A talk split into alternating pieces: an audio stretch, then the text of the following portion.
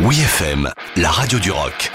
Les bonnes histoires du rock avec Dom Kiris. Il était une fois Rock the Casbah par The Clash.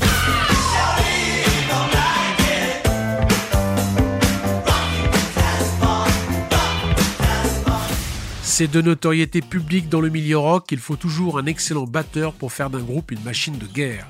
En l'occurrence, comme Joe Strummer l'a souvent affirmé, le jeu de batterie de Topper Ridden était vital pour The Clash. Arrivé dans le groupe à partir du deuxième album Give Them a Prop en 1978, il a dynamité la rythmique punk rock en apportant de considérables variations pour soutenir la prodigieuse créativité de Joe Strummer et Mick Jones.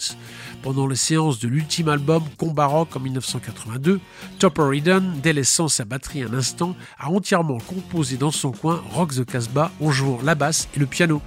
La seule chose qui n'allait pas était les paroles dédiées à sa petite amie, jugée très pornographique d'après le manager Bernie Rhodes. Mais Joe Strummer allait remédier à cela en apportant sa vision pertinente de l'actualité. On se souvient de la révolution au Moyen-Orient au début des années 80, la guerre au Liban et la révolution iranienne que le chanteur des Clash suivait de très près.